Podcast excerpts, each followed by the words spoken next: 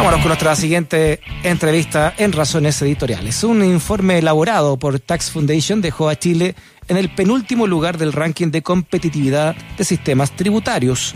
El estudio, que incluyó a 36 países de la OCDE, reveló algunas debilidades del sistema tributario chileno que depende fuertemente del impuesto al consumo, también llamado IVA, ¿verdad? Esto eh, en medio de la discusión con respecto a la posibilidad de subir el IVA para mejorar las pensiones. Vamos a hablar de este tema con Javier Jaque, académico del Centro de Estudios Tributarios de la Universidad de Chile. Javier, ¿cómo está? Bienvenido a Razones Editoriales. Muy bien, muchas gracias. Gracias por invitarme. Oye, eh, Javier, disculpa, pero ¿qué, ¿qué significa, no?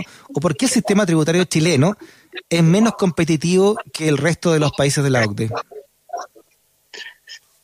Y no sé si esa es justamente la aseveración que se hace, digamos, dentro de esa perspectiva sistema tributario chileno menos competitivo que los países de la OCDE. Yo creo que, claro, cada, primero Chile eh, pertenece a la OCDE por un tema de, estuvimos postulando muchos años, es decir, no sé si en realidad somos un país desarrollado, porque la OCDE en sí es un grupo de países desarrollados. Lo primero creo que no somos un país desarrollado, yo creo que eso eh, es de conocimiento público. Entonces, por ahí quizás parte la, la, poca sintonía con los indicadores de la OPE. Claro, oye, y que el IVA se, eh, es un impuesto muy, muy regresivo, quizás el más regresivo de todos, ¿no? Y en Chile prácticamente la mitad que se, que se recauda es por IVA, ¿no? Sobre eso yo creo que, claro, tiene lo primero eh, es cierto, lo que tú dices es cierto, lo que se dice es cierto. Ahora, yo creo que la mirada del IVA regresivo eh, es una primera derivada. Yo creo que cuando esto se analiza eh, y lo comenta en cualquier persona que no es técnico, hoy en día, hoy en día es común, digamos, hablar de todos los temas y somos todos especialistas en infecciones también a propósito del COVID. Pero eh, efectivamente cuando tenemos una segunda derivada, claro, el IVA es regresivo en su recaudación. Es decir, eh, en, veía unos indicadores que efectivamente las personas, que una persona que eh, gana bajo 500 mil pesos, probablemente paga un 20% de sus ingresos con IVA y en cambio una que tiene ingresos más altos del 7% pueden ser ciertos esos indicadores, de hecho creo que son ciertos. Ahora, eh, el IVA es regresivo en su recaudación, pero es progresivo en su distribución. ¿A dónde van los recursos recaudados por el IVA? Para las personas más vulnerables. Por lo tanto, la cuestión es si efectivamente se quiere, es tan dañino como se plantea, porque a simple vista pareciera ser que es muy dañino. Como se plantea decir que es regresivo, la señora Juanita cuando lo escucha dice, no, esto es súper malo. Pero si analizamos que todo el IVA recaudado se distribuye en los que menos tienen, entonces deja de ser tan malo, ¿no es cierto? Probablemente lo que se pudieran ver más afectado es la clase media, como siempre. Eh, y, y, ahí, digamos, surgen hartas derivadas. Yo no sé por dónde eh, quisiera conversar. Yo, yo tengo en mente. Sí, pero es, que, es, que ahí yo creo que, o sea, no soy técnico, ¿no? Tú, eres el especialista eh, de estudios tributarios, pero, pero si tú, por ejemplo, eh, cobras el mismo IVA, la gente paga lo mismo por, por un producto que compra, incluso de primera necesidad, ¿no? Eh, y lo compra el que gana 100 mil pesos, paga lo mismo por ese mismo producto que el que gana, no sé, 15 millones de pesos. Eso me parece a mí que es una injusticia. Ahora, ¿cómo se, cómo se reparta eso, se puede conseguir eh, impuestos por varias formas, no necesariamente a través del IVA. O sea, lo, primero que, se dice, eh, efectivamente, el IVA regresivo, porque proporcionalmente, para explicarlo bien para las personas que están escuchando, ¿no es cierto? Porque no es que, eh, no es que pague más el que tiene menos, que podría, digamos, también ser esa, esa la mirada proporcionalmente, porque el, IVA es el mismo para todo, ¿no es cierto? Pero proporcionalmente, el que gana menos dentro del porcentaje de su sueldo está pagando más IVA que una persona que gana más. Es decir, no es que pague más el que tiene menos, la tasa es la misma para todo. Eso es lo primero, ¿no es cierto?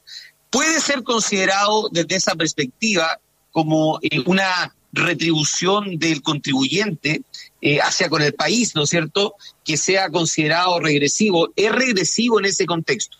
por cierto. Ahora, yo lo que me pregunto es cuando el IVA se recauda, ¿para dónde va? ¿Hacia, ¿Hacia quién? Porque la discusión que hoy se tiene es que es malo el IVA, ¿no es cierto? Que no es bueno, que ya, ya esto es como que sería equivocado aplicar IVA. Estamos en una necesidad a nivel país, donde efectivamente cualquier otra idea, yo, yo, yo soy de la idea, las cosas que se tienen que hacer inmediato, hoy se necesita plata, eh, no en dos años más, hoy se necesita dinero. Por lo tanto, ¿qué es lo más rápido que tengo a mano? El IVA. Oye, que el IVA es muy malo, porque es regresivo. Sí, es regresivo. esa decisión me parece, igual Javier, esa decisión de qué es lo que es más rápido eh, también ideológica, ¿no? Como como, como es el sistema tributario. El sistema tributario es parte de un eje completamente ideológico de a quién se le cobra más o menos impuestos, cómo se cobran los impuestos, o cuánto impuesto cobra finalmente un Estado, ¿verdad? Porque si tú me dices qué es lo que es más rápido, bueno, ¿qué pasa, por ejemplo, con el impuesto a los súper ricos por una vez? ¿Qué, ¿Qué opinas tú al respecto? Ya, un poco, pero si me da dos segundos para terminar la idea, y, pero efectivamente, aunque todo, todo en la vida es ideológico, eh, efectivamente lo que me importa a mí como país, tratando de ponerme una vereda técnica, es que se necesita plata y de dónde se va a sacar una mirada, porque tú apuntas hacia otra, una mirada efectivamente sería recaudar este IVA. Sí es cierto, es regresivo, pero se redistribuye entre la gente que tiene menos y entonces vuelve a ser progresivo. Entonces, final raya para la suma en la, en, el, en, el, en, el, en la conclusión final pareciera ser que no es tan malo como eh, eh, es el eslogan que hay. Eso es punto uno. Con respecto, claro, al impuesto a los super ricos, eh, yo, yo soy cuidadoso con el tema de los impuestos. Yo no sé si tú te recuerdas cuando, y esto es algo que lo hablo como consumidor, en el, en el gobierno de la expresidenta Bachelet, se hizo una ley para afectar a los estacionamientos, que no te cobraran más por eh, minutos estacionados, sino que había que hacerlo, o sea, por hora, sino que había que hacerlo por minuto. No sé si se recuerdan qué pasó. Nos terminaron a todos subiendo los estacionamientos. Eh, o el impuesto digital, Netflix subió el precio, o eh, Spotify. Entonces, todos los impuestos se traspasan a la gente. Ese, ese, es el primer punto. Los impuestos no son como neutros para el consumidor final. Siempre te lo terminan cobrando. Entonces, a mí me da miedo los efectos colaterales que todo esto puede tener. Eh, se dijo en el ex gobierno de la presidenta Bachelet que la reforma tributaria no iba a afectar al país, a la economía. Y Chile creció menos que los años anteriores. No sé si se recuerdan de eso. O sea, es importante, digamos, dentro de la ideología independiente. Yo trato de mirar una perspectiva técnica, solo mirar datos es decir, el país venía creciendo a hasta 4 o 5%. Pero, pero eh, eh, Javier, Javier, es que lo, técnico en economía tampoco existe, pero la economía en sí es una ciencia política, economía política, de hecho es el nombre. Por lo tanto, el, el estudio de los datos tiene necesariamente un sesgo ideológico también, ¿no? Debe tenerlo, por cierto, como todas las cosas. Ahora es difícil conversar sin tener cada uno un sesgo. Uno trata, trata desde una perspectiva técnica en, eh, digamos, de tratar de exponerlo sin ello. Pero, por ejemplo, el impuesto a los súper ricos. Se dice que, porque tendríamos que ver cuál es el efecto, porque si se aplica como en Francia, donde los capitales huyeron de los países, nos va a hacer más daño que bien. Entonces, eh, uno debiera evaluar, yo no te digo si es bueno o si es malo, ¿sí? porque tampoco va a ser de, de, de, alguien, digamos, más que de, la Cámara, de las cámaras o del Parlamento la decisión, si eso le va a generar más beneficio o daño a Chile. Y ahí es donde uno cita experiencia de otros países. En Francia se aplicó un impuesto a los super ricos y efectivamente eh, huyeron muchos capitales del país. En Chile también, eh, hace poco tiempo salió un artículo en prensa eh, que Uruguay estaba entregando beneficio para todos los que se iban, porque Argentina está también poniendo un impuesto a los super ricos, entonces Uruguay estaba entregando beneficio a los super ricos.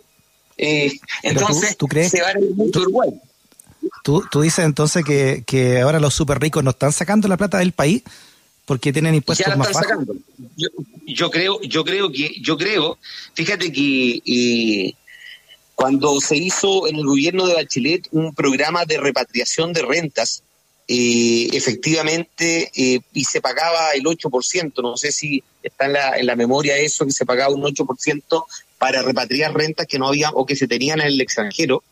Se hizo un análisis por parte de Hacienda cuando habían salido los dineros del país y los dineros salieron el año en la reforma agraria, después salieron en el año 73 y después en el año 81. Es decir, eh, los dineros, y eso es una, también son datos, todo naturalmente puede ser manejado de acuerdo a la ideología, como tú dices, pero esos datos muestran de que efectivamente más que salir la plata del país para no pagar impuestos, salen por problemas más bien de índole económico, de eh, certeza económica que puede existir en los países. Eh, y por lo tanto es un riesgo de que hoy, el año pasado, basta ver cómo subió el dólar. No sé si tú te recuerdas después del estallido social que el dólar subió increíblemente. ¿Por qué subió el dólar? Porque las personas compraban dólares para sacarlo del país.